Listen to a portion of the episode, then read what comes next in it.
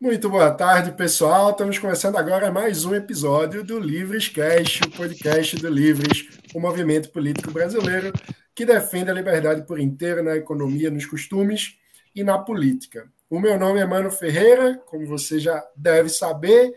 Estou sempre ao lado de Mônica Rosenberg. Muito boa tarde, Mônica. Boa tarde, Mano. Boa tarde você que está acompanhando o Livrescast de hoje. Nosso convidado é o grande Magno Cal, nosso diretor executivo do Livres, e acabamos de saber, filiado FDP de carteirinha. Ele vai explicar para nós essa história. Magno, seja bem-vindo ao Livrescast. Boa tarde, Mônica. Boa tarde, Mano. Eu tive que achar a câmera aqui do meu celular. Uh, boa tarde a todo mundo que nos acompanha pelo YouTube ao vivo ou você que está escutando o Livrescast depois, mais tarde, no seu fone de ouvido, na academia, onde você estiver. É isso, a gente vai conversar hoje sobre os resultados das eleições alemães, mas eu acho que antes de entrar na parte mais densa, assim, dos resultados, eu acho que é legal a gente dar uns passos atrás e contextualizar o pessoal, porque todo mundo conhece o Magno como cientista político, diretor executivo do Livres, mas Magno. Eu tive também... uma vida pregressa. Exato, antes de vir voltar para o Brasil trabalhar para trabalhar como diretor de políticas públicas do Livres originalmente, enfim, agora é como diretor executivo. Magno passou vários anos morando na Alemanha quando virou um FDP de carteirinha. Como que é isso, Magno? Bem, é, por motivos é, da vida, assim, eu terminei a, terminei a faculdade, recebi um convite para ir trabalhar em Londres é, e fui ficando, ficando, é, acabei depois de alguns Casou. anos morando. Casei, é, me mudei antes e casei logo que cheguei na Alemanha com uma namorada que eu já tinha na Inglaterra é, e acabei ficando na Alemanha por quase oito anos como sempre gostei de política e né, sou, sou um liberal, quando cheguei lá procurei saber sobre os partidos uh, políticos, como eram na prática. Eu tinha morado anteriormente na Inglaterra e, e entendia que às vezes é difícil enxergar as nuances uh, entre os partidos. Eu saí da Inglaterra em 2010, tinha acabado de acontecer uma eleição por lá, que os liberal-democratas entraram em coalizão com os conservadores pela primeira vez Uh, no século XXI, no século XX também, não, não havia é, muito. Uma, o, o, a, a, eleição britânica não é uma história muito rica em coalizões, mesmo no século XX, mas no século XXI chamou muita atenção. E eu sabia que há nuances entre os partidos políticos europeus, fui procurar saber, e por coincidência, assim, não só eu tinha lido o programa, mas muito mais por coincidência do que por por entender o programa, eu acabei me aproximando do FDP, os Democratas Livres, que é o partido uh, de fato liberal na, na Alemanha. Eu tinha uns amigos que participavam do partido, acabei me aproximando e mais tarde me envolvi com algumas campanhas políticas por lá. É, sempre fui bastante próximo da Fundação Naumann, que é uma fundação associada ao partido. Recebi minha bolsa de doutorado uh, por meio da Fundação Naumann, uh, e fui um militante normal por, por alguns anos, uh, pelos anos que morei na, na Alemanha, militante de ir para rua distribuir panfleto, e, e tinha a, havia uma, um, um costume bastante comum por lá, que é o típico a tendinha de um partido político numa praça e você fica lá, enfim. Uh, militei bastante pelo, pelo FDP, eu estou aqui com a minha carteirinha. Se você está nos ouvindo, uh, você não consegue é, ver, mas para vocês que estão tá vendo, está aqui a minha carteirinha assinada, tem o endereço aqui. Uh, e, e, foi uma experiência bastante rica para mim. Uh, não só me proporcionou conhecer muitas pessoas, conhecer como é conhecer um pouco melhor como é a política uh, em outro país, uh, ajudar em campanhas políticas em outro país, aprender um pouco melhor sobre o sistema eleitoral alemão, que é bastante peculiar e é, tem uma complexidade uh, bastante notável também. Enfim, é, eu, eu sempre recomendo às pessoas para, tendo a oportunidade, irem para fora do país, viver uma nova realidade e entender como as coisas funcionam em outro lugar.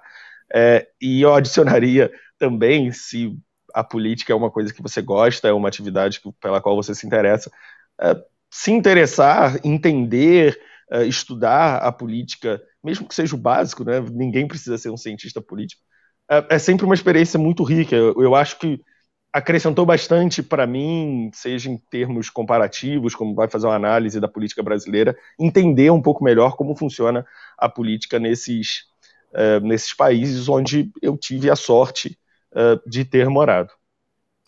Magno, eu morei, vocês sabem, eu morei na França, né? Eu eh, sou, sou cidadã francesa na eleição do Jacques Chirac contra o Le Pen, eu fui fazer contagem, eu participei da apuração, fui fazer contagem de votos, o voto lá é impresso, então era papelzinho dobradinho, e eu já tinha feito apuração no Brasil quando era adolescente, aquela zona que era, né, uma confusão, uma gritaria, e foi bastante interessante participar de uma apuração na França e ver a civilidade, né, aquela coisa formal, oficial, solene.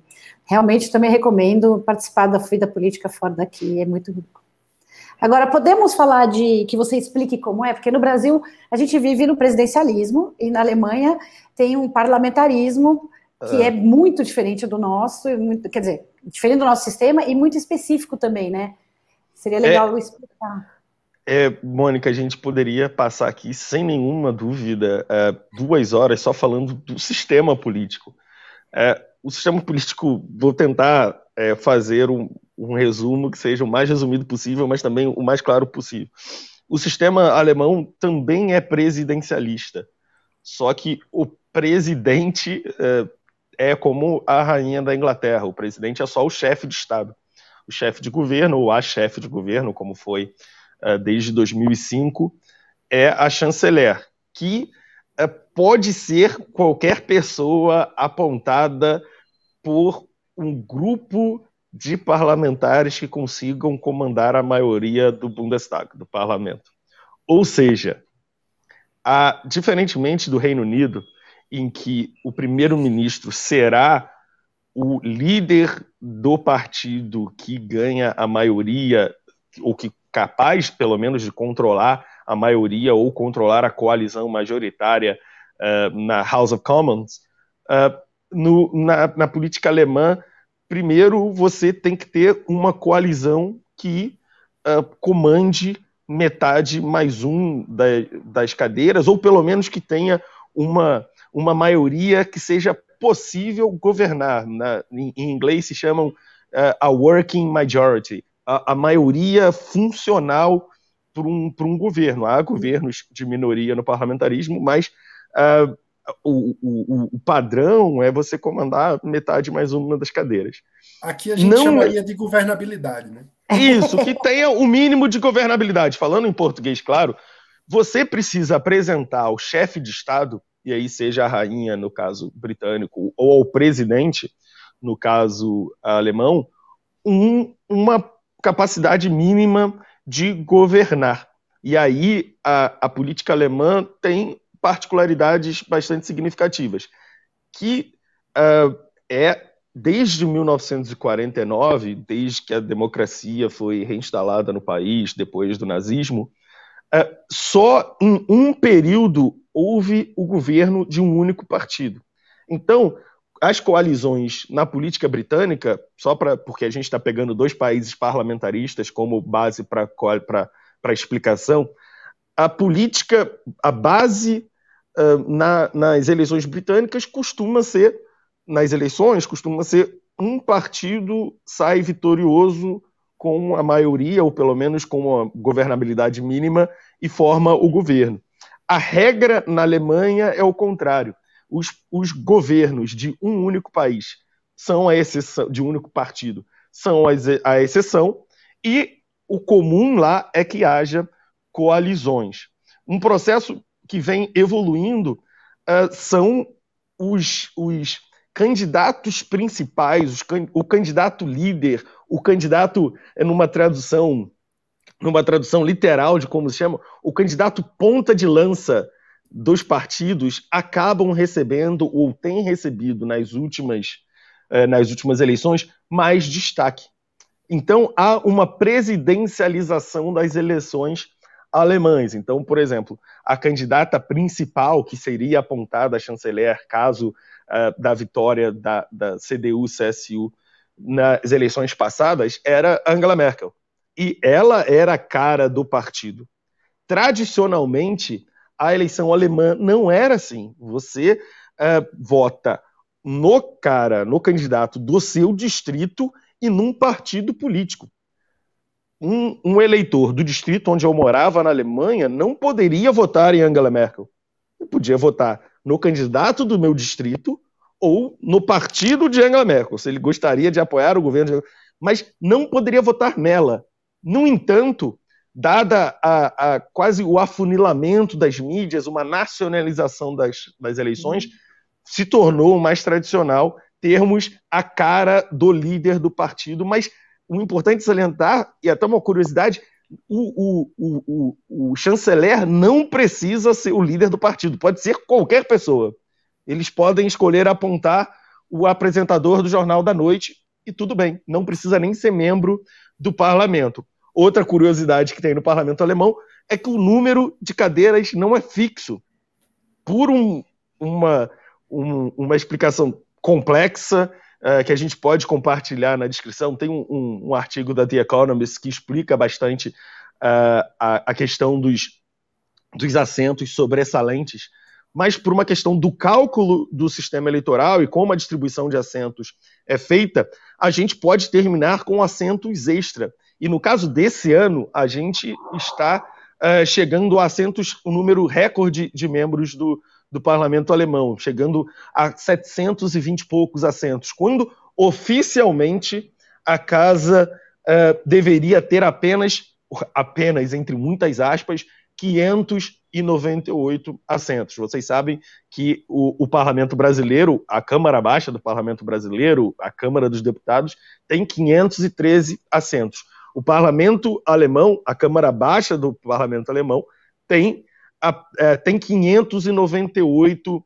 assentos. E aí eu passo rapidinho para a explicação de como eles são uh, eleitos. 299 eleitos em 299 distritos eleitorais, diretamente no First Past the Post, no, no sistema uh, que quem acompanha a eleição na, na Grã-Bretanha e quem acompanha a eleição nos Estados Unidos é familiarizado, que é uh, no dentro daquele distrito você tem uma eleição de primeiro turno, quem ganhar mais votos é, recebe o assento, e 299 são assentos distribuídos proporcionalmente uh, pelas listas partidárias, ou seja, o eleitor alemão, quando recebe a sua cédula de papel, elege, vota uma vez no nome de uma pessoa que compete dentro do seu distrito e na lista de um partido. Tem a lista dos nomes dos partidos políticos, você vai lá e marca uh, o nome do partido.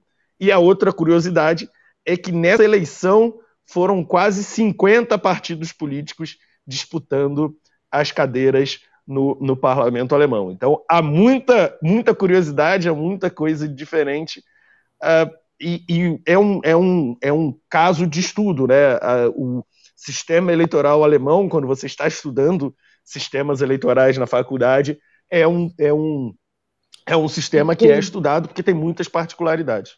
É muito interessante. Uma dúvida que eu fiquei já de cara é o, no voto distrital, o candidato precisa ser filiado a um partido ou tem candidatura independente? É, tem candidatura independente, embora desde de 1949 ninguém jamais conseguiu se eleger uh, por uma por uma como uma candidatura independente. Não jamais conseguiu conseguiu obter a maioria de votos num distrito como um candidato independente. Mas dada essa uh, essa esse número grande de partidos e a relativa facilidade em se fundar um partido, uh, é, o incentivo para uma candidatura verdadeiramente independente é muito pequeno. Então, há partidos regionais, há partidos é, de comédia, há partidos que, é, que são um super, é, super tema único, sabe? O cara que. O partido que é a defesa da causa dos animais, mas especificamente dessa forma e especificamente nesse estado. Então, é, há uma pulverização bastante interessante e uma especialização, no final das contas, bastante singular dos, dos partidos políticos. Né? Você pode, de fato, buscar aquele partido que te representa nos mínimos detalhes, porque você tem 50 partidos, em geral, uh, partidos temáticos, não são 50 partidos na forma que o Brasil tem 35 partidos. São 50 é. partidos que, de fato, se, se dividem por temas. Parece, isso parece ser positivo, né? A gente reclama tanto dos nossos 33, dizendo que são é, é, é, muito além do necessário, e lá esses 50, então, fazem, faz sentido ter 50, porque eles realmente têm cor, cheiro e representam alguma coisa. E porque também não são todos nacionais, né? Tem partidos regionais e, e que têm atuação mais específica, né? Tá. Um, um dos problemas do, do, do, do sistema político brasileiro, eu acho que é discutível, a, a, a afirmação de que o Brasil tem partidos demais. Eu não veria problema com o Brasil ter 50 partidos, desde que se faça é, uma organização que faça sentido, desde que tenhamos uma organização minimamente racional. O problema não são os 34 partidos registrados no Brasil, na minha visão. É que são iguais. O problema é que eles é, são iguais. O, o, problema, não, o problema é que eles são o, o mesmo partido, que eles são é, você pode trocar, é, dizer a diferença entre o PP e o PL é muito difícil, é, e, e, que não faria muita diferença se eles se fundissem. E, por outro lado, é, nós temos 24 partidos na Câmara dos Deputados. Esse é um e problema. A Alemanha tem é sete. É, porque tem sete, porque tem, existe a cláusula de barreira, e, e isso é bem importante né, no sistema alemão. Exato. É, há uma diferença óbvia entre termos muitos partidos no parlamento, o que prejudica é, a busca pela governabilidade, que é o que acontece no Brasil, e há um problema é, do outro lado, que é a gente ter muita dificuldade. Os partidos no Brasil são como aquelas empresas familiares protegidas pelo Estado, assim. Elas são elas jamais quebrarão, né? É, agora tentamos, pela décima vez, colocar é, cláusulas de desempenho para os partidos políticos, ou seja, dar incentivos para que os partidos políticos tenham votos e aqueles que não representam ninguém vão ali pelo cantinho. Eles não precisam deixar de existir, mas eles ficam ali no cantinho. O que o Brasil poderia fazer, na minha visão? Fazer com que fosse mais fácil disputar eleições mais fácil criar partidos que existam para disputar eleições. Opa, acho que tivemos um, pro, um probleminha na conexão do Magno. Daqui a pouco a gente retoma a conexão com ele. Mas é muito interessante, né, Mônica, essa, essa mudança, essa diferença do sistema alemão, porque é justamente aqui a gente cria uma grande barreira de entrada e super apoios públicos, subvenção, é. fundo partidário, fundo eleitoral, uma, um grande benefício para quem come, conseguiu passar aquela barreira. Então, só pode entrar na prática quem tem uma mega estrutura, e aí, depois disso, a, o, o, o Estado vai bancar e se você é. olha, se você olha o fundo eleitoral e partidário, ele não é um fundo para fomentar a democracia, ele é um fundo de, de é, de dar de parabéns, de benefício a quem conseguiu muito voto, né? Então, assim, ele é uma, uma forma de recompensar o partido que teve voto. É, é exatamente isso que você está falando. Você, se conseguiu entrar, você não sai mais. Você pega um pontinho de fundo, você vai sempre né, subindo. Magno, você, você caiu, mas agora está restabelecido. Não, eu, o, meu, o meu raciocínio era o seguinte: é, o, eu não vejo problema em termos partidos políticos como fossem startups intelectuais barra políticas. Você facilita a criação de partidos e aí você coloca os partidos na competição eleitoral. Você dá oportunidade de cidadãos se organizarem em partidos políticos para defender um conjunto de ideias e dá a eles a possibilidade de arrecadar dinheiro, de tentar existir. Você tenta arrecadar dinheiro, tenta levar o seu programa à população e compete nas eleições. E aí, se você for bem sucedido, você segue a vida, você tem um partido político. Se você for mal sucedido, você entra ali na lista da Wikipedia de partidos políticos existentes no Brasil, mas você não representa ninguém, beleza. Você não, não recebe fundo público, que é o modelo da Alemanha. Você pode ter 50 partidos. Você não precisa dar dinheiro público e assento no parlamento para todos os 50, mas você deixa com que, que, que os caras compitam. O que o Brasil faz é um engessamento do quadro partidário. A gente faz com que seja mais difícil que apareçam competidores no cenário uh, eleitoral. A gente faz com que todos que já estão dentro estão dentro, dá dinheiro para eles e garante com que eles jamais saiam. Ou seja, é o acordo dos cavaleiros perfeito. Quem está dentro está dentro, quem está fora está fora. A gente joga dinheiro para dentro e ingessa o, o sistema prejudicando até mesmo os partidos que hoje são pequenos. Por quê? Hoje a gente a, a, a eleição brasileira se torna cada vez mais financiada majoritariamente por fundos públicos, distribuídos proporcionalmente pelo tamanho dos partidos, e a gente enxuga as possibilidades dos partidos arrecadarem dinheiro de outras fontes.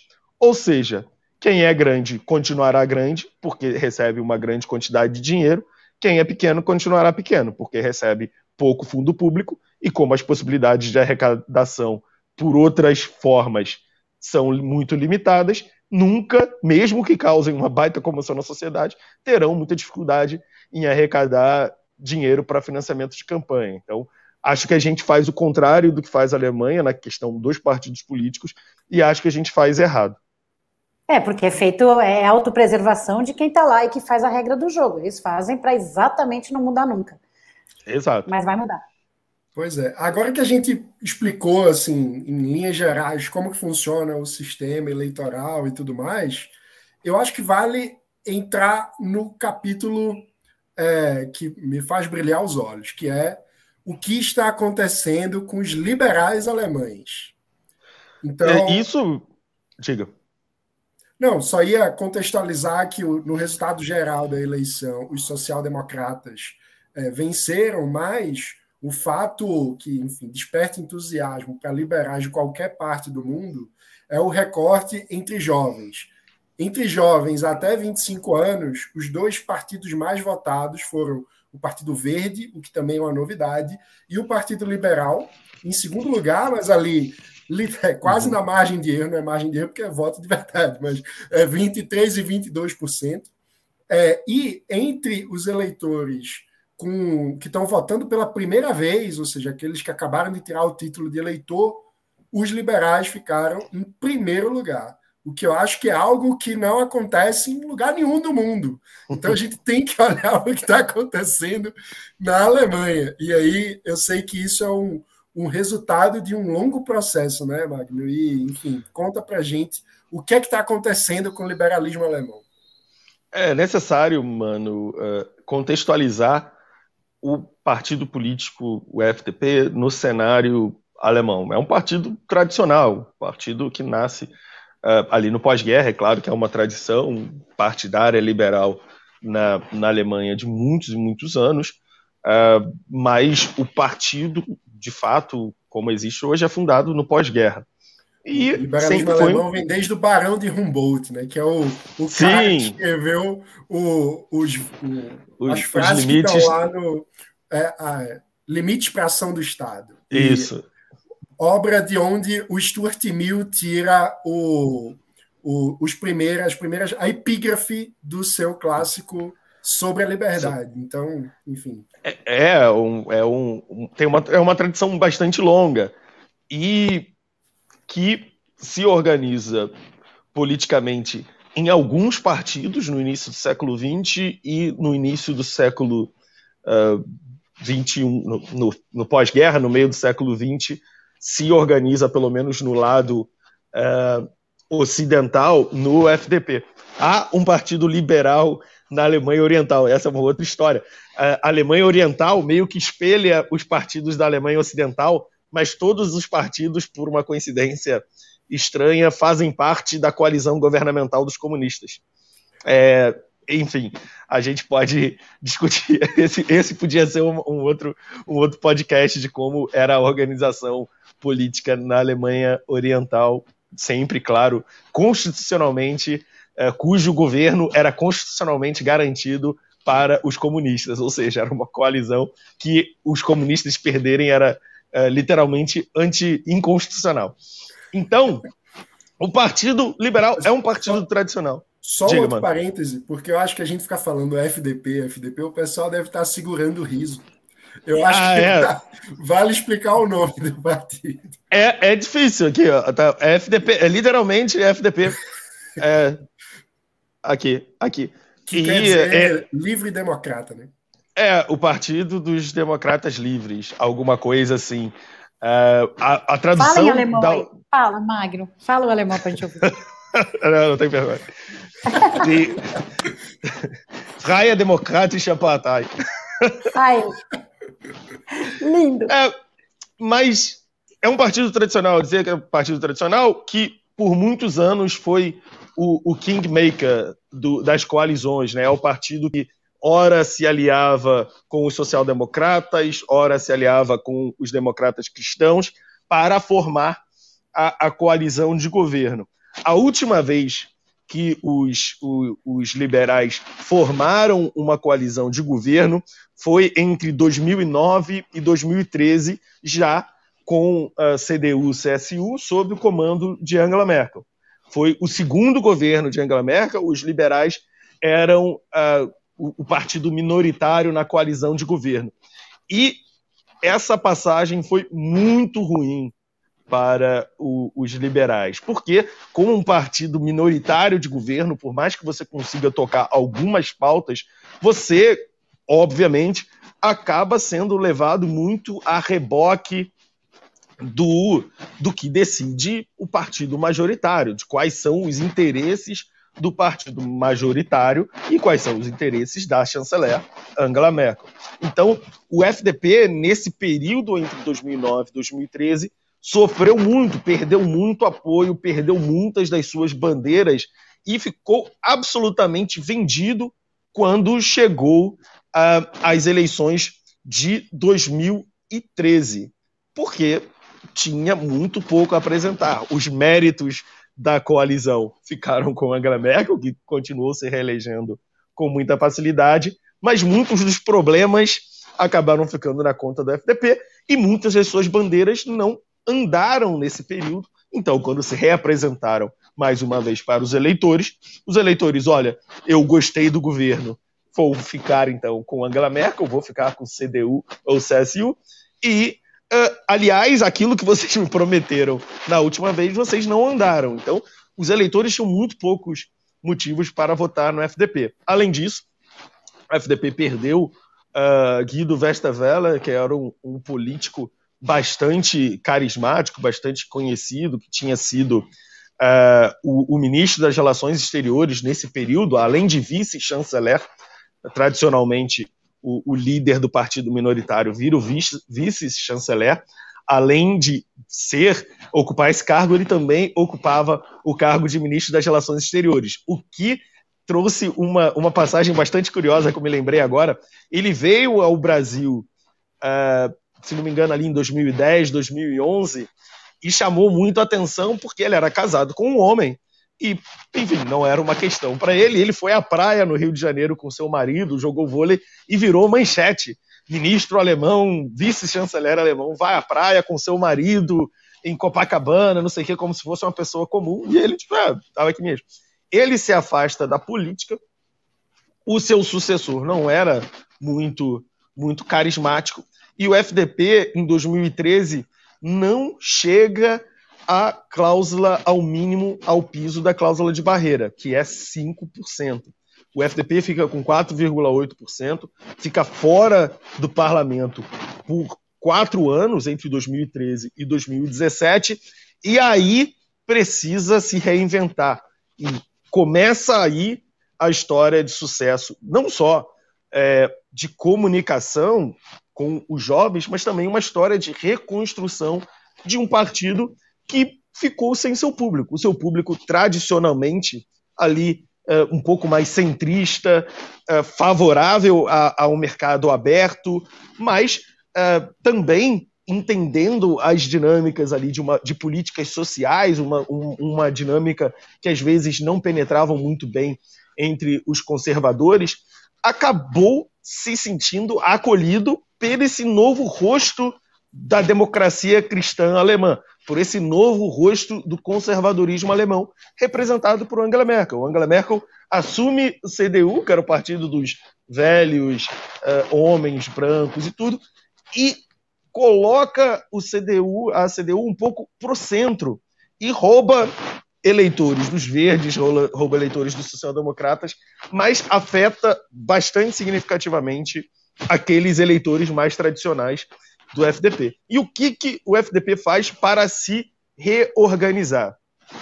É, elege para, uh, para ser o seu próximo líder Christian Lindner, que era, à época, um deputado estadual. Aliás, o FDP não tinha, como disse, é, sido não tinha atingido a cláusula de barreira, então o partido não tinha nenhum deputado federal. E Christian Lindner, na época, era um deputado estadual, bastante jovem, uh, com uma, uma imagem de um cara dinâmico, um cara moderno, um, um, um, um cara uh, que mudava, que se comunicava muito bem nas redes sociais e que mudava decisivamente a comunicação do partido. Agora nós somos um partido moderno, nós vamos falar de tecnologia, nós vamos uh, lidar com causas que o, o, liberalismo mais tradicional tem dificuldade em lidar. É, nós vamos fazer um redesign do nosso, do nosso logo, agora nós somos amarelo e rosa. Tem toda uma, uma modernização da linguagem do partido e eles tiveram quatro anos. Tá um, um pouquinho roçando em algum lugar. Ah, acho que é na minha camisa. E eles tiveram, uh, nesse período de ausência do parlamento, tiveram quatro anos para se redescobrir. Você toma. É, você tem um partido que é super tradicional, que durante 60 anos participou ativamente dos governos alemães, não só do parlamento, não só da democracia, mas de governos, e de repente esse partido zera, fica sem nenhum deputado federal e precisa se reinventar para continuar existindo. E aí é o pulo do gato. Você traz um, um líder bom, que é um bom comunicador, você traz uma nova forma de, de se comunicar, você utiliza as redes sociais com mais destreza do que os partidos maiores, mais tradicionais, mais pesadões, e você se aproveita de um período horrível do seu partido e, e, e, reconhece que a barra estava muito baixa.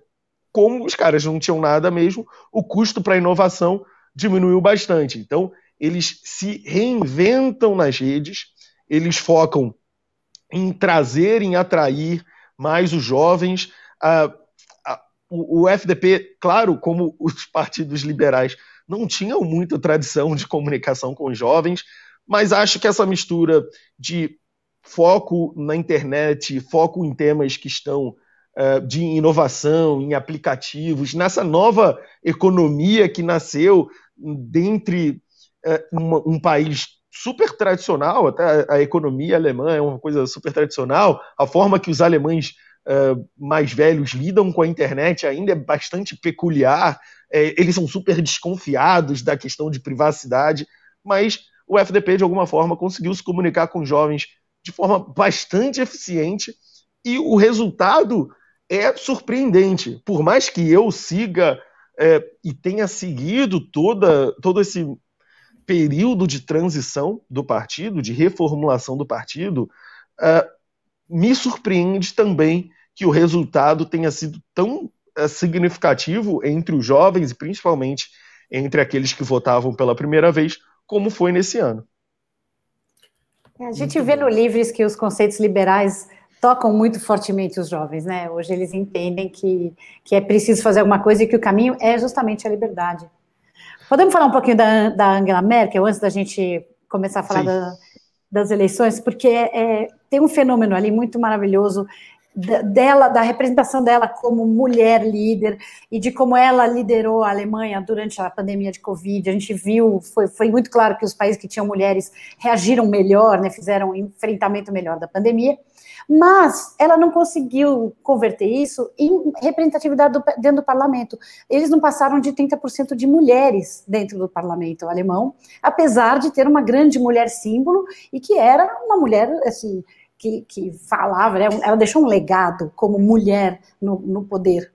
E aí, assim, a pergunta que a gente precisa se fazer é: nós tivemos dois dois partidos, dois homens principais ali que estavam tentando convencer o eleitor de que eles iam fazer política da forma que aquela mulher fazia, né? Então eram mulher, dois homens tentando dizer não, mas eu vou fazer tão bem quanto uma mulher. Mas na votação ali na, nas cadeiras entraram poucas mulheres. Teve muita diversidade, até a gente pode falar depois, mas poucas mulheres. Vale lembrar é que a primeira escolha de sucessora da Merkel era uma mulher. Só que ela não, não, não conseguiu é, se colocar como uma alternativa é, viável, possível para o partido e acabou sendo substituída. Mas Angela Merkel colocou como sucessora ou, ou, como possíveis sucessoras há bastante tempo mulheres. Outra, uh, outra sucessora, entre aspas, que Merkel via dentro do seu próprio partido foi a. a putz, esqueci o nome dela. Uh, eu estou confundindo com o nome da própria Angela Merkel. A mulher que agora, e eu estou sem computador, ela é agora presidente da Comissão Europeia, ou seja, ela era, ela é a diretora executiva da União Europeia. Ela é o ocupa o cargo é político mais alto, Úrsula, né? Úrsula von der Leyen, né? Isso, é isso. Ela é indicada, é do partido da Angela Merkel, indicada pela Angela Merkel, era candidata da Alemanha para assumir o cargo mais importante da União Europeia. Então, é, Angela Merkel colocou políticas mulheres em cargos uh, de destaque mas a, a eleição de, de, de mulheres, a mudança da política como uma coisa para homens, para uma coisa de todos, é um processo longo que não é feito é, de um dia para o outro e nem necessariamente temos líderes mulheres são sucedidas por outras líderes mulheres, né? Entre uh, Margaret Thatcher e Theresa May, nós tivemos um, um intervalo aí de 89 até 2000, de 90, até nós tivemos 25 anos de, de intervalo. Então, uh, não, é, não é simples. E o aumento de, de, de representatividade também uh, acontece nesse processo. Você tem, aos poucos, uh, mais mulheres participando, e eu acho que nesse ponto a Merkel consegue ter um, um, um papel fundamental que é a, o, do exemplo. Né? A menina que vê uma mulher comandando, ela entende que ela pode comandar também. Uma mulher que vê uma mulher na política se sente mais encorajada a tentar entrar na política também. Os votos são um outro processo. Eu acho que, é, num primeiro momento, o que acontece é o da inspiração. Né? Você vê uma mulher líder, ela inspira outras mulheres. O voto é um outro trabalho. E aí é um trabalho de muito mais uh, tempo, de, muito, de muita complexidade. Mas uh, Merkel teve mulheres de destaque ao seu redor. Acabou que, no final das contas, o candidato escolhido pelo. pelo Merkel, como disse, teve um vice-chanceler vice, que era gay, uh, e teve um outro ministro bem importante também, que, que era também gay, enfim uh, o, apesar de ser um governo conservador, da democrata cristão, da centro-direita, é, esses temas sempre andaram muito presentes e talvez seja também outra particularidade da política alemã. A política alemã tem uma tem pontos super uh, em que essa, essa divisão de direita e esquerda acaba sendo borrada. E Angela Merkel é uma das grandes culpadas por borrar essa distinção ali do tradicional tema da direita, do tradicional tema de esquerda, porque ela deliberadamente pegou o seu partido e foi tomando o, o, o espaço do centro, esmagando os, os opositores de, de, de esquerda um pouco mais para o canto, e também opositores de direita, que é um, um tema bastante interessante pela, pelo nascimento da AfD. A AfD uh, acabou participando um pouco recentemente das notícias brasileiras pela, pela a presença de uma política bastante importante do partido no Brasil, visitou Bolsonaro e tudo, mas uh, onde o partido de Merkel conseguia ser forte, o FD não se criava muito bem, uh, principalmente no sul do, do país, onde o partido é mais marcadamente conservador. Então, é, há uma, um, um, fenômeno bastante interessante aí de esticar a presença do partido, é, que foi uma grande sacada de Merkel, da direita até ali o centro, e fazendo com que o partido se tornasse um grande vencedor de eleições. Venceu quatro eleições seguidas, perdeu nessa por 1%, mas ainda tem a possibilidade de formar o, o, o, o governo, porque, lembrando, quem comanda o governo não é quem ganhou a eleição, é quem consegue montar uma coalizão, um contrato de coalizão capaz de comandar a maioria das cadeiras. Isso é outra coisa muito legal, né? Porque na Alemanha é comum que a coalizão seja formalizada com um contrato, né? um programa de é. governo que, que vai. É literalmente isso. Isso. O, os partidos assinam um documento que é literalmente chamado contrato de coalizão. É, e nesse contrato é o programa comum dos partidos. Inclusive, é, no, no projeto de lei do Samuel Moreira, do PSDB de São Paulo, projeto de lei que entrou em, em, nas notícias há um mês, dois meses, sobre o semipresidencialismo, ali também está previsto um contrato de coalizão para que os partidos, no eventual semipresidencialismo brasileiro, pudessem montar um governo e indicar o primeiro-ministro. Magno, você falou, mano, posso só ele falou do AFD e eu, como boa Rosenberg, judia, esse assunto toda vez me arrepia. É, o AFD, as pessoas estão dizendo, ah, perdeu porque caiu de 10% para 12%, então perdeu, mas teve locais na Alemanha Oriental onde chegou a 24%, 24,6% dos votos, o que para mim é uma coisa que me tira o sono pensar que um partido com essa, esse tipo de, de pauta está atingindo esse tipo de números. É, assim, eu queria uma análise sua, se é para a gente ter muito medo, ou se isso é, uma, é um fenômeno ali muito local, muito restrito. Como você vê essa questão? Primeiro que o FD, é, é importante salientar, não é o pior dos partidos alemães. O partido, o FD é um partido de direita, é um partido nativista, é, tem é, crítico da imigração, crítico do multiculturalismo, crítico da presença de pessoas muçulmanas no país, é, tem uma série de questões desse tipo, mas tem partidos, é, obviamente, à direita do AfD. O NPD, mais nazista? É, eu não diria que o eu, eu não diria que o AfD é um partido nazista. Uh, mas eu diria que o NPD é um partido bem simpático ao nazismo, uh, bem simpático a esse tipo de uh, política de direita populista, nativista, racista, nesse caso até mais abertamente racista do que o, o AFD. O F, isso, xenófobo. O AFD é bem nativista, é bem na fronteira ali do racismo, é, tem campanhas obviamente racistas, mas o NPD é bem pior. O, o NPD é o Partido Nacionalista uh, uh, da, da Alemanha. É pior. O AfD é, é, o bolsonarismo e o NPD é o, o Alvin. É, é meio, é meio assim, é, é, é sempre uma aproximação, é sempre uma aproximação meio grosseira. Mas eu diria para vocês que é, e é claro que os problemas são outros, né? O Brasil não tem.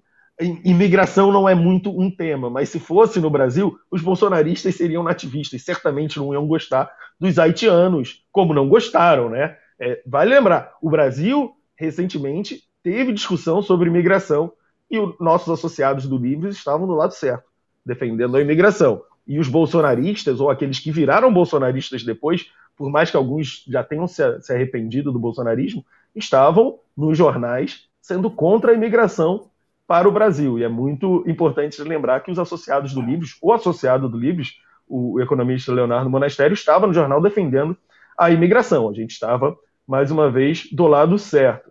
O FD é um partido contra a imigração, é um partido contra o multiculturalismo, contra a diversidade religiosa, é contra a diversidade na sociedade, mas não é o pior partido uh, da Alemanha. O NPD, que tem uh, presença em, em, em, câmaras de vereadores nas cidades na Alemanha Oriental, uh, e já chegou a ter deputados estaduais na Alemanha Oriental, na ex-Alemanha Oriental, é muito, mas muito pior do que o AfD, apesar de que hoje provavelmente há sobreposição dos seus eleitores.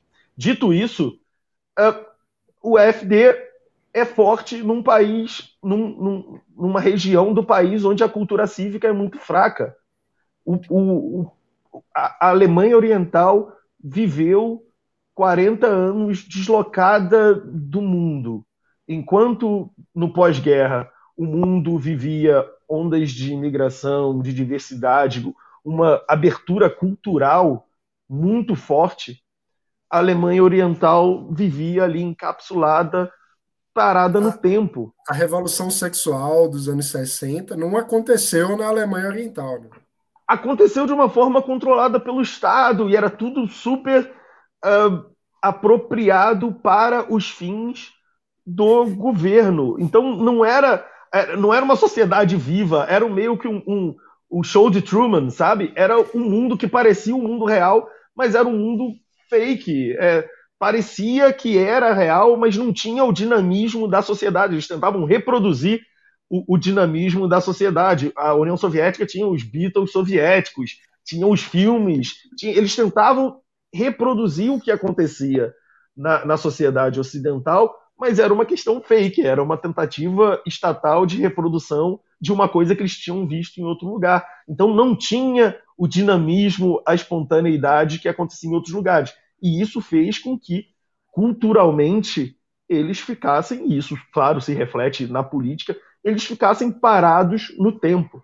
Não é coincidência de que essa onda de atraso cultural, não há outra forma, e aí fazendo um juízo de valor mesmo, você que no século XXI não consegue lidar com culturas diferentes vivendo no mesmo espaço geográfico, com estilos de vida diferentes vivendo no mesmo espaço geográfico, com pessoas que têm outro background, com pessoas que têm outra cor, com pessoas que têm outra cara, você está atrasado.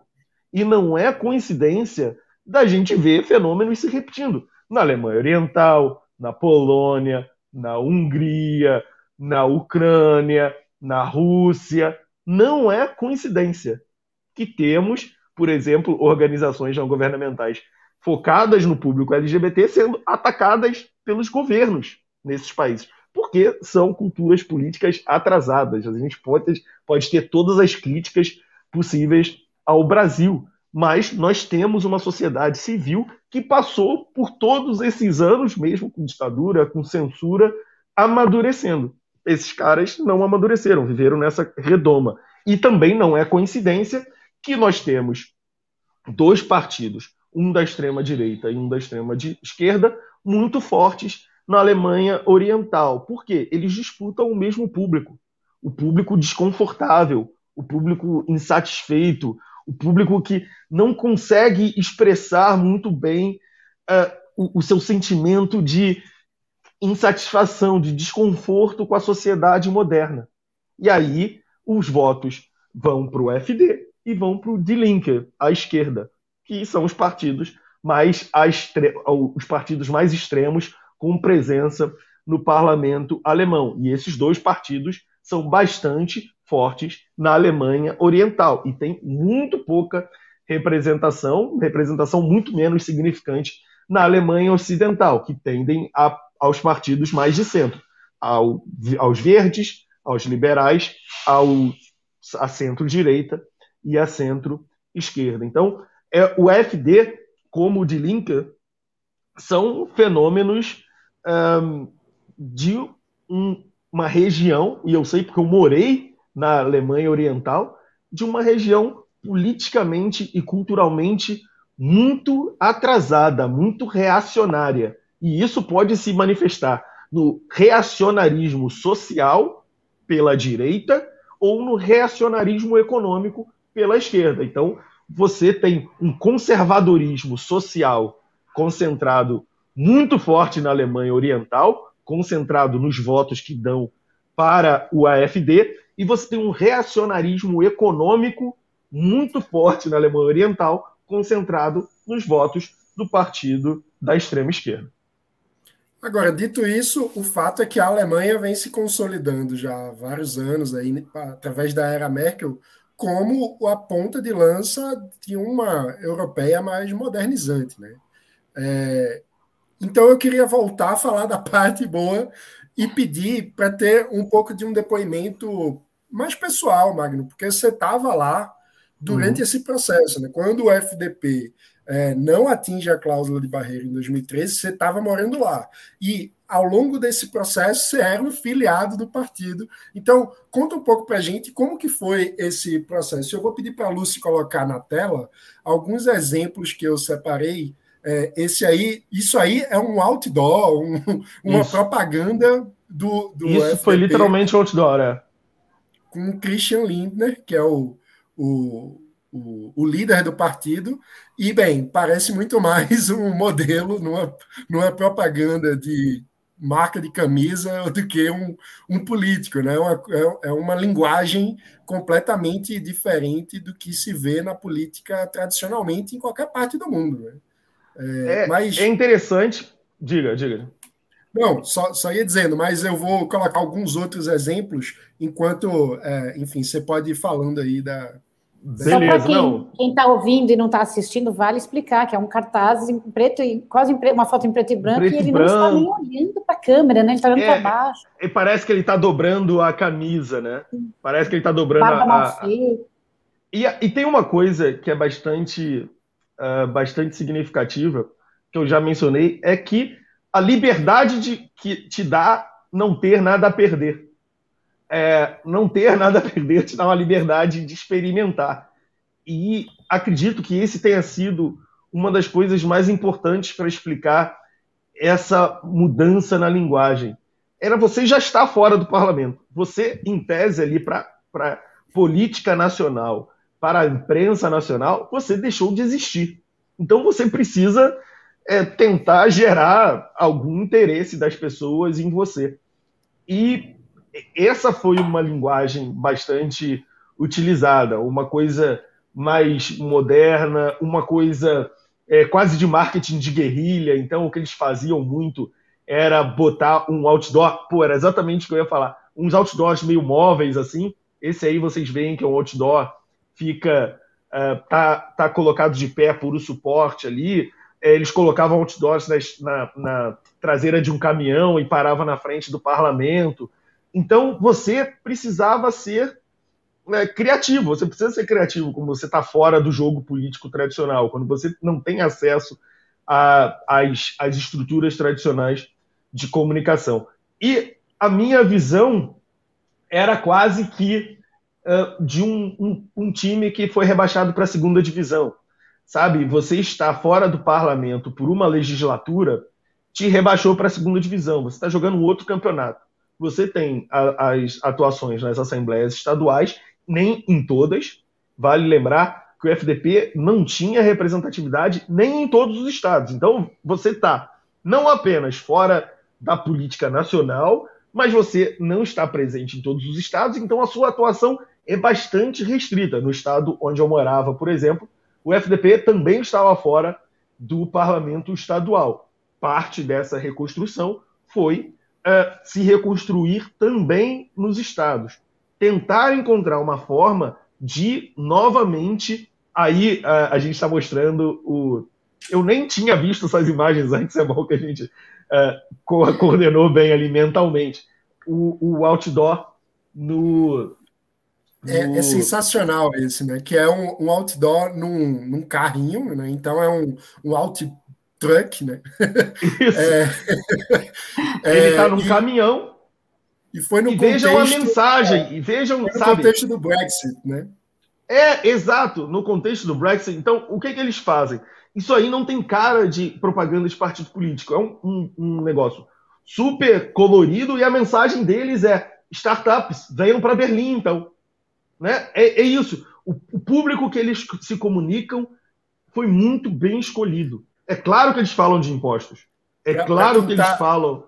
Para quem está nos escutando apenas, só contextualizando, a gente está colocando uma imagem de um, um caminhão que está pintado né, com um outdoor onde tem escrito caros em inglês, caros startups, startups, enfim, fique tranquilo e se mude para Berlim, no contexto em que é, na Inglaterra estava se discutindo o Brexit, muita gente estava é, insegura com o futuro do ambiente econômico na Inglaterra.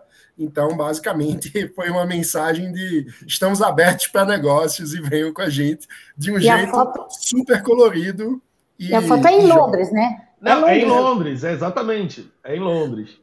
Então, e a frase é aquela do pôster, né? Keep calm and uh, carry é, on. Né? Exato. é, muito, é muito boa. Então, é meio isso, assim, do marketing de guerrilha que eu estava falando, né? Você coloca um outdoor em inglês em Londres fazendo propaganda do seu partido. Por quê? Porque isso vai gerar matéria no teu, no teu país. Pô, os jovens vão achar engraçadíssimos, vão achar espertos você está sinalizando para o público das startups, você está sinalizando para as startups. Então, é claro que você faz campanha, você discute impostos, você discute a política da zona do euro, você discute vagas no, nos jardins de infância, que é um tema super quente por lá, porque há um tradicional déficit na, na, na Alemanha de vagas de jardim de infância, porque era um país tradicionalmente de donas de casa, que as mulheres tinham pouca, principalmente na Alemanha Ocidental, as mulheres tinham pouca participação no mercado de trabalho historicamente. Nos últimos 30 anos, as mulheres se movem com muita força para o mercado de trabalho e aparece um, aparece um déficit marcante de vagas de jardim de infância. Então, um tema muito forte no debate político alemão são as vagas dos quitas, dos jardins de infância. É claro que o partido fala sobre isso, mas o direcionamento da comunicação me parece muito claro. O seu outdoor é azul, amarelo, rosa, é, é, é chamativo. Você se comunica com um jovem, você tem um líder jovem, você tem, tem uma coisa sexy aí.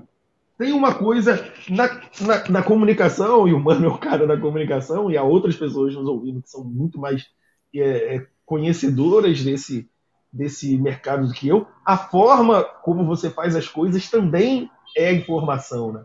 E eles estavam investindo nisso. É, é, isso. Eles tinham muita dificuldade em pegar, em disputar o público jovem com a Merkel. Porque, e é outro um ponto interessante sobre a Angela Merkel, que é um ponto de políticos vencedores. Não importa o que a gente acredite é, como a gente julgue Bolsonaro e Lula, não importa como a gente julgue suas políticas públicas, mas a gente consegue identificar na forma como eles se expressam um pouquinho do brasileiro. É, a gente vê nos trejeitos, nas besteiras que eles falam, nas coisas que eles falam, na graça, na, na, nas, nas, nas doideiras, a gente identifica um pouco do brasileiro. E a Merkel tem uma coisa que é muito particular dela e do povo que ela representava. É, muitos comentaristas, muitos analistas é, se referiam a certa estranheza dela. Ela é socialmente estranha. Ela dá a mão para a pessoa, a pessoa já virou de costas. Ela vai abraçar a pessoa, a pessoa dá a mão. A pessoa vai abraçar ela, ela dá a mão. É, a pessoa fala com ela, ela já virou de costas. Ela é um pouco desastrada socialmente, assim, mas os alemães são, de forma geral, não são o povo mais apto socialmente. Então, ela representava os alemães de uma forma bastante peculiar, meio esquisitinha, é, gostava de futebol, ia ao estádio e estava sempre comemorando, bebia cerveja, é, ia no supermercado. Ela era muito normal, era muito gente como a gente. Ela morava num prédio absolutamente normal do centro de Berlim, um dos grandes, é, um dos pontos que eu levava os meus amigos quando sempre recebia amigos em Berlim é, era mostrar o prédio da Merkel, que era uma, sempre uma grande surpresa. Que era, vamos lá, eu vou mostrar para você onde a Merkel mora. E a gente passava por vários palácios e não era nenhum deles. E aí a gente chegava num prédio absolutamente normal, era lá onde ela morava. A gente só sabia que ela morava lá porque sempre havia dois guardas parados na porta do prédio dela. Mas uh, era onde ela morava, e enfim, era, era uma pessoa relativamente normal. É, e eu nem sei por que eu estava falando disso, eu já me perdi na resposta. Você estava ah, falando e que tinha a, a Merkel se comunicava com jovens. Isso. E eu tinha, é claro que né, na minha, nas minhas encarnações na universidade lá, tanto no mestrado quanto no doutorado, quanto dando aula, a maioria das pessoas que eu conhecia votavam ali, nos verdes, na centro-esquerda. Não eram eleitores tradicionalmente conservadores. Também não eram eleitores tradicionalmente uh, dos liberais mas eles conseguiam enxergar na Merkel, tipo, eu não gosto das políticas dela, mas eu gosto dela. E ela conseguia encarnar isso com uma facilidade muito grande. Os jovens gostavam dela. É, Para uma política né, de centro-direita, não é uma coisa muito comum. E ela representava para o país mais do que o seu partido. Isso está muito claro quando a gente vê para quem o partido dela perdeu votos nessas eleições, perdeu votos para os social-democratas e para os verdes, para partidos que não estão no, no campo político dele. Ou seja, eram os eleitores de outros campos políticos que a persona da Merkel, que a sua presença como líder do partido, trazia para o partido. Uma vez que ela se foi, esses eleitores voltaram para os partidos com os quais eles concordam mais, sabe? Nesse exemplo de não concordo tanto com ela em política, mas eu gosto dela e voto nela, é, agora esses, esses, esses eleitores retornaram aos seus partidos, então ela tinha um efeito âncora bastante significativo. Um negócio é que o FDP foi trabalhando para ganhar esses eleitores quando houvesse a oportunidade. Trabalhou muito bem. Não é pouco você, como um partido liberal, estar é, na frente para os eleitores de primeiro voto. Não, não é comum, isso não acontece com os liberais. Tem mais um exemplo para a Lúcia botar na tela. E esse material é uma plaquinha pendurada num poste. e está escrito, enfim, é, digital primeiro. Né? É, é, mas assim, a, a, a, a, a construção da identidade é isso. Olha ali, é, não é um político tradicionalzão.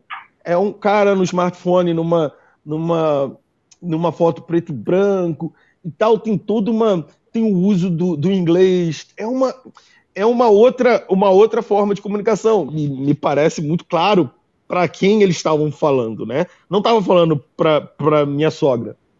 Né? A minha sogra já vota no, no, em quem ela sempre votou, no, no, sabe? Eles estão falando para as pessoas que vivem na internet que é as pessoas que têm a vida digital, as pessoas que um, buscam, que vivem nessa nova sociedade, né? na sociedade das startups, na sociedade de, de pessoas supermóveis que moram em uma cidade, depois moram em outra, as pessoas que vão atrás dessa, dessas novas, dessa nova economia. É, então você consegue se deslocar do, do, do discurso liberal mais tradicional, impostos, impostos, impostos, e você fala de autonomia do, do indivíduo, você fala de uma nova economia, você fala de, de impostos com uma linguagem bastante diferente, você fala de uh, barreiras para a internet, você fala de direitos humanos, você fala de uma atuação positiva no cenário internacional, você fala da modernização uh, da infraestrutura do país, preparando, inclusive, é, você fala de educação como preparando os estudantes para essa nova economia. Então, tudo está ligado num, num, único fio, que é o fio modernizando o país e com modernizando o país com os jovens. E aí você faz uma. Você sai daquele liberalismo pouco sexy para o jovem, um liberalismo pouco cool, e você vira uh, um, um, um, fenômeno de, né, de, de, de abordagem diferente, principalmente com os seus maiores competidores. Os maiores competidores dos jovens, é claro, é a extrema esquerda e são os verdes, os verdes e os liberais que agora uh, acabaram virando os partidos mais importantes da Alemanha, porque serão eles que decidirão no final se governará a centro-direita ou a centro-esquerda. Com quem eles decidirem se coligar será uh, quem formará o próximo governo. E aí está o exemplo da, das banquinhas de, de, de, de, panfletagem que a gente tinha por lá, e era exatamente assim que, que a gente ia. Ali geralmente tem o canetas, brindes do, do, do partido. Eu não, eu não sei onde está o meu, mas porque eu, eu, minha casa nesse momento está sendo pintada, então as coisas estão meio fora do, do lugar, mas eu tenho um, um isqueirinho, assim, até hoje que eu guardo comigo, é, que eu trouxe de, de lembrança dessas ações que eu costumava participar na rua. Que aqui é proibido, né? Tem um partido cor de laranja é. que até faz parecido, mas não pode entregar nada. Não pode entregar, né? Brindes são proibidos na, na política brasileira. Tem, tem mais uma aqui com, com vários exemplos. É, como que é essa, essa prática de ir para a rua entregar panfletinho, mãe? É, é, é uma coisa tradicional, assim, é uma coisa de. É uma tentativa também para você fazer o seu partido existir fora do, fora do sistema, né? É, imagina que você está fora. Você, a gente teve uma experiência uh, com o Livres na época do PSL, teve uma experiência recente de estar na Avenida Paulista, e quem esteve lá, lá e vocês, vocês estiveram lá, lá é, consegue entender como esse tipo de ação é útil. Você para lá, você monta uma banquinha, você tem uh, panfletos, você consegue conversar com as pessoas. E essa é uma forma de você apresentar as suas propostas, o seu partido, de bater papo, de receber críticas, mas você tem a possibilidade de conversar e geralmente é, no cara a cara as pessoas são muito mais gentis do que são na internet, são muito mais abertas do que são na internet. Então é uma possibilidade de você marcar presença física se a presença eleitoral é mais difícil. Essa experiência é muito rica e para mim foi, foi muito rica porque eu era, eu era uma curiosidade, né? As pessoas, uh, quando notavam que eu não era de lá, queriam entender tudo. E, e para mim era super rico. Era uma, uma coisa que eu fazia, sei lá, num domingo de manhã, num sábado de manhã. Uh, geralmente você tinha bastante pessoas, então você não precisava ficar ali o tempo todo, mas acabava virando um ponto de encontro. Você se encontrava lá com um monte de gente, há colegas meus da, da bolsa de doutorado, e a gente parava ali, comprava um vinho, ficava batendo papo na praça, conversando com as pessoas. Era uma, uma coisa quase que lúdica ali, da política lúdica, num ambiente, claro, é, em que a política é muito desarmada. É um fenômeno bastante interessante também. Essa onda de uh, ódio quase na política é mais fraca por lá não apenas, imagino, porque o ódio na política, o ódio junto da política tem um histórico bastante uh, significativo e triste para a Alemanha, mas também porque o histórico de coalizões no país faz com que a colaboração seja a regra. A cooperação entre países e entre partidos é a regra na Alemanha, não é a exceção. Por exemplo, agora nós temos os dois maiores partidos da Alemanha governando em coalizão. E dos quatro uh, mandatos da Merkel, três desses mandatos foram uh, formados pelos dois maiores partidos do país governando em coalizão. E isso tem um papel na distensão da, da relação política que é fundamental. É claro que isso prejudica o trabalho da oposição. Quando você tem um bloco governamental muito grande no parlamento, é claro que fica difícil para a oposição aparecer. É claro que fica difícil para a oposição colocar os seus pontos. No entanto, faz tem um papel quase que unificador da política, no sentido de que, olha, nós disputamos a eleição, mas depois que a eleição passa, o nosso dever é governar o país, é fazer com que o país prospere. Então vamos sentar, vamos uh, formalizar um acordo entre nossos partidos, vamos tentar harmonizar nossas plataformas e vamos governar o país a eleição já acabou, nós precisamos governar. E é o que está acontecendo neste momento.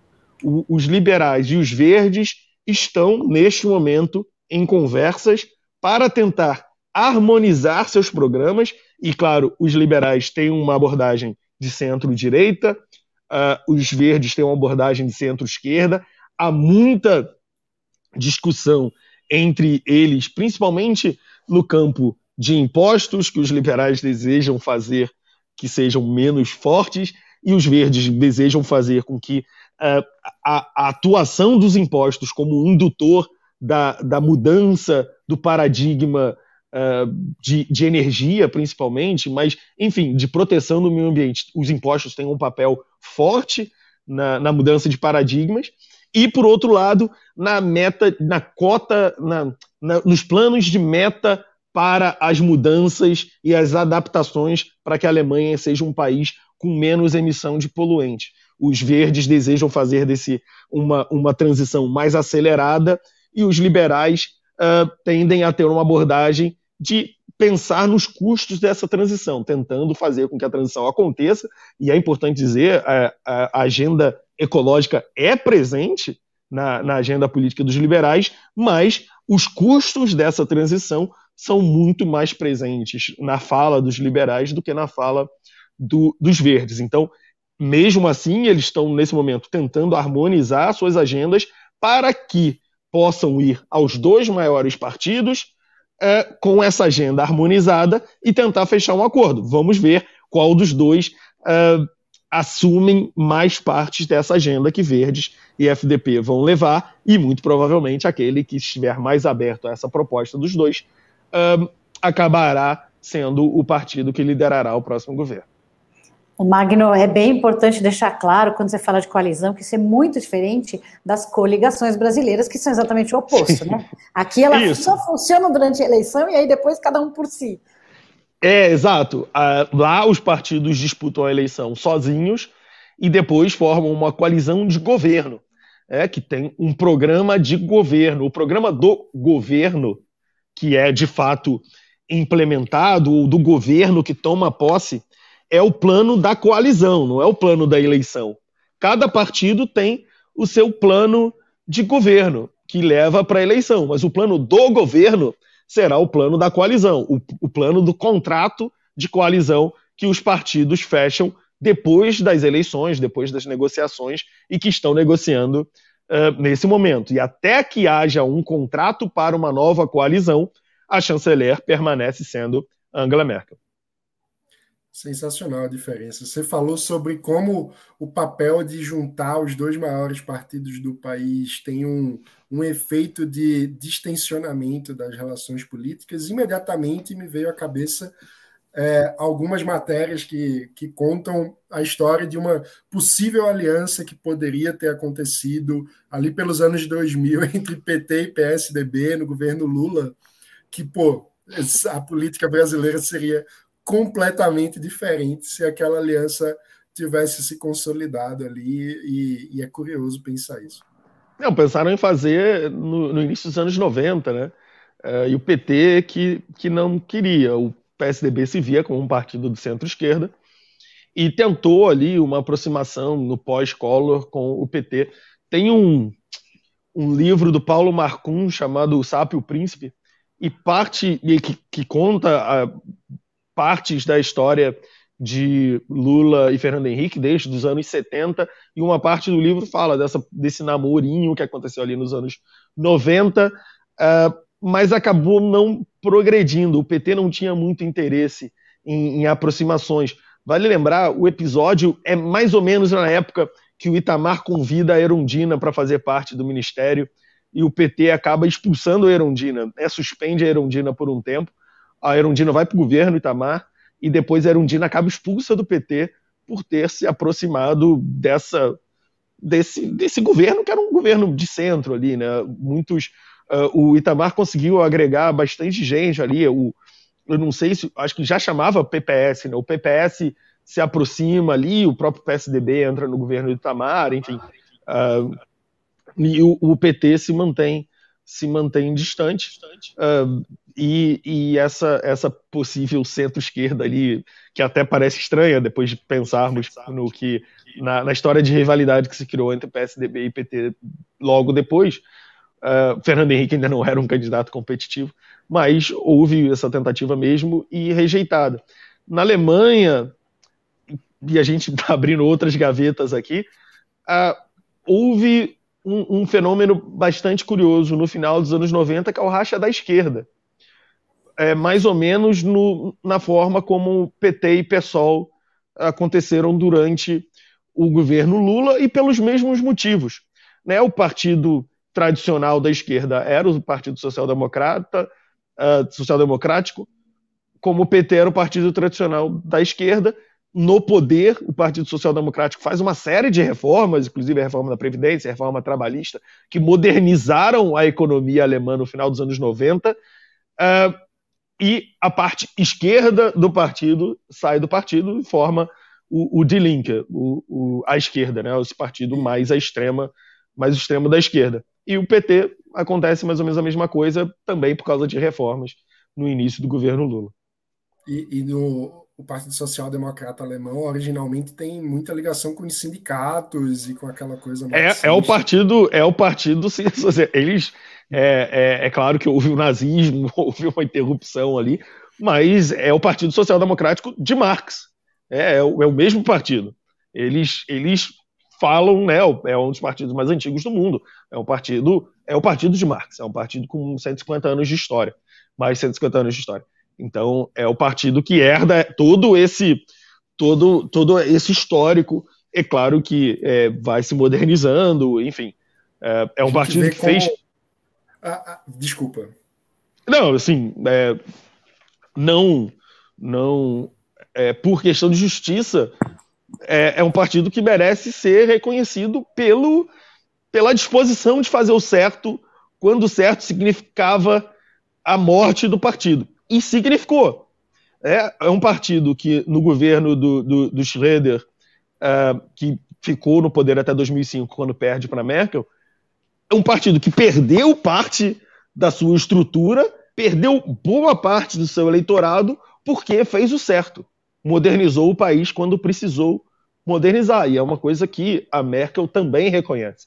Um, um partido que uh, não se furtou a fazer o que era certo para o país com medo de perder o eleitorado. Pagou um preço altíssimo, uh, jamais ganhou uma eleição novamente até agora, até 2021. No entanto, uh, modernizou e contribuiu decisivamente para o sucesso econômico que é a Alemanha nesses 16 anos de Angela Merkel. Preparou as bases para que a Alemanha fosse um sucesso uh, econômico nos últimos 20 anos. É isso. O que eu ia comentar naquela hora é a diferença que dá de sensação quando você analisa a, a trajetória política dos partidos alemães, quando você vê liberais supermodernos, quando você vê uma direita cristã de centro, né? muito, é, muito dialógica, enfim, com capacidade de dialogar, de conversar com jovens, de estar aberto ao mundo, de defender a imigração, como a Merkel é, defendeu, e quando você vê o Partido Social Democrata de Marx contribuindo com a modernização, é. ou seja, quando a gente traz para o Brasil, meu Deus do céu. Mas, é com tudo isso, vale lembrar, a Alemanha só legalizou o casamento gay em 2018. 17. 17, 17 né? 2017, a Merkel liberou o partido, ou seja, dando o sinal verde para passar, para que fosse aprovado, mas ela votou contra. Então, sinalizar para a base conservadora. É, exato. O que de fato ela fez foi aprovar a aprovação. Né? Se ela não quisesse, não passaria. Ela sabia o que estava fazendo. Então, para quem está prestando atenção, você entende o que está acontecendo. Ela comandava a maioria do parlamento, sem a liberação da bancada, a, o tema não iria passar. Então, ela libera a bancada, garantindo que o tema passe, mas ela vota contra. Ou seja, ela bota um pé numa canoa e um pé em outra canoa, porque 80 membros, se não me engano, 70 e poucos membros do partido dela votam a favor, garantindo que a matéria fosse aprovada, mas ela mesma se resguarda, se resguarda com seu eleitorado mais conservador, que ficou muito importante nesses últimos anos, nessa legislatura, né, entre 2017 e 2021 pela presença do AFD. Então, qual era a melhor chance de se evitar que o AFD crescesse? era CDU-CSU fazer uma política mais à direita. Né? É que o partido, os partidos de centro-direita precisavam olhar para a direita para evitar que esse partido absolutamente destrambelhado, louco, xenófobo, beirando ao racismo, ganhasse mais preponderância. Então, a estratégia de CDU-CSU foi se virar um pouco à direita, tentar é, manter esse eleitorado sob o seu comando para evitar que eles fossem perdidos para o AfD. Então, era uma tarefa um pouco inglória ali, ter que modernizar o país, e era uma vergonha inominável para um país moderno, diverso e, de fato, tolerante como a Alemanha, não ter, até 2017, a, a, a aprovação do casamento entre homossexuais, mas o partido tinha esse, esse dilema com o qual ele tinha que lidar. Enfim, acabou lidando, foi aprovado e, e as coisas, aparentemente, pelo menos nesse momento, o AFD parece estar na descendência, na descendente, por mais que, eh, como a Mônica destacou, permanece muito forte em algumas regiões eh, da Alemanha, principalmente em Sachsen, né? Saxônia, eu acho que é o nome, é, é, é Saxônia, que é o estado mais a leste da Alemanha, ali na fronteira com a República Tcheca. Ali o, o, o FD ainda é bastante forte. Mas tem uns números aqui, falando de diversidade, neste ano, os atos de violência contra a população LGBTQIA+, subiram 36%. É assim, uma, uma, um aumento enorme, e apesar disso, é a primeira vez que tem mulheres, tem duas mulheres trans eleitas, primeira mulher negra, então é essa dicotomia mesmo, um congresso mais diverso, mas ao mesmo tempo é essa o preconceito voltando a aparecer de forma bem forte. É, assim, preconceito, o preconceito na Alemanha jamais é, desapareceu, não é, jamais foi um território uh, muito uh, muito legal para você ser diferente, porque tradicionalmente é uma população bastante homogênea. É claro que nas grandes cidades, já desde os anos 60, há um fluxo de imigração significativo, há os americanos uh, no, no, os americanos e britânicos na Alemanha Ocidental, na Alemanha Oriental muito menos, mas há um ou outro vindos de países uh, comunistas, Moçambique, Angola, Vietnã.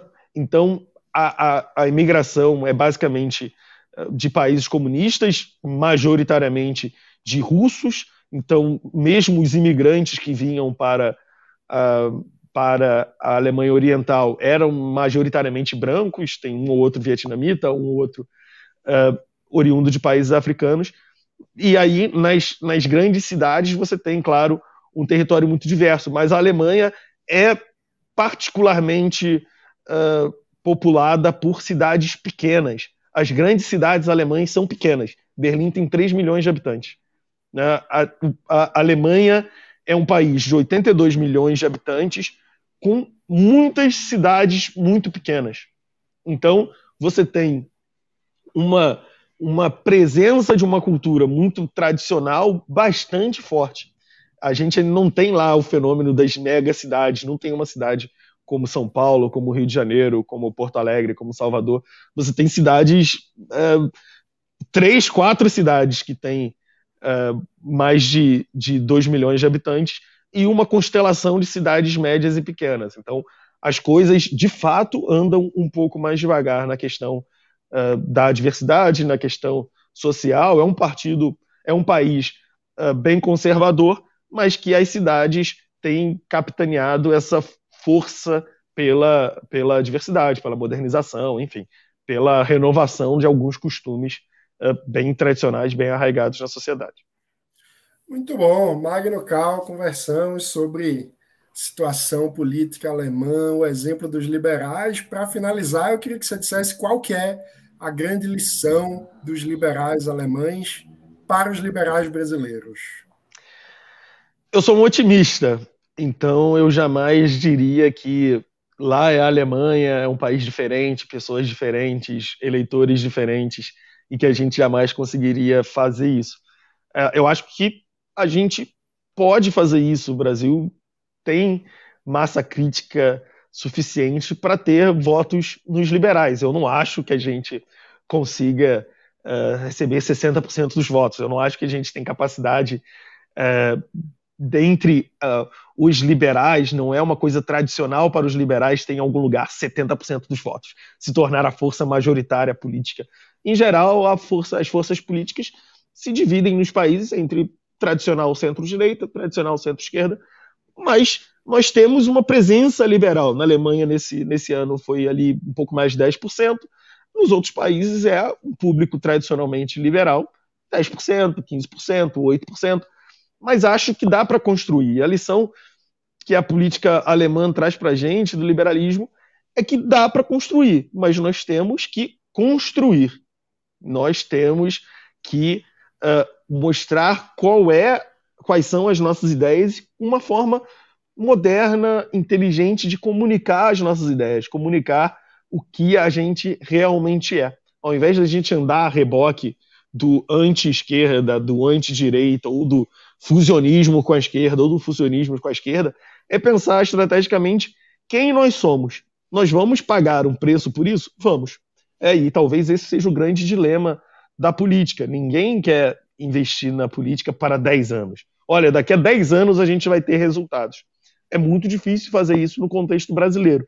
Eles tiveram uma janela de oportunidade porque ficaram fora do parlamento. Passaram quatro anos absolutamente ausentes da política nacional. Então puderam se reinventar. Para um partido político brasileiro é muito difícil falar: olha, vamos sentar aqui e fazer um projeto para quatro anos, fazer um projeto para seis anos, um projeto de longo prazo. O Livres tentou fazer com o PSL e a gente sabe, deu no que deu o brasileiro, o político brasileiro não está acostumado com projetos de longo prazo e um partido político brasileiro não tem muito tempo de longo prazo para esperar, é tudo muito imediato. As pessoas querem saber se você foi bem sucedido ou mal sucedido na primeira eleição, na segunda eleição. Se passaram quatro anos, três anos e você não elegeu 20 pessoas, 10 pessoas, as pessoas começam a achar que você fracassou. A gente precisa ampliar o horizonte temporal e mostrar: olha, é uma construção né, em, em período histórico, o FDP tem 70 anos de vida. O Brasil, o, o, liberalismo brasileiro vive de 10 anos, aí interrompe por 20 anos, vive mais 10 anos, interrompe 20 anos. Então a gente tem que olhar em momentos históricos. Em momentos históricos, essa geração de liberalismo, essa onda do liberalismo, tem 10 anos. Isso é muito pouco. A gente está presente na política partidária há 5, 6 anos, é muito pouco a gente precisa ter paciência, mas a gente precisa pensar num trabalho consistente de longo prazo. Quem nós seremos daqui a 10 anos? Quem nós queremos que o público brasileiro saiba que nós somos? E aí, é, acho que tem muita coisa acontecendo na sociedade civil, uh, coisa acontecendo na política partidária, por mais que o nosso sistema partidário e nosso sistema político seja instável, seja caótico, seja pouco confiável, acho que há coisas acontecendo, mas que demorará ainda algum tempo até que a gente possa chegar a um resultado e termos uma presença liberal estabilizada, garantida e permanente no debate público e no debate eleitoral nacional. Gente do céu, pera.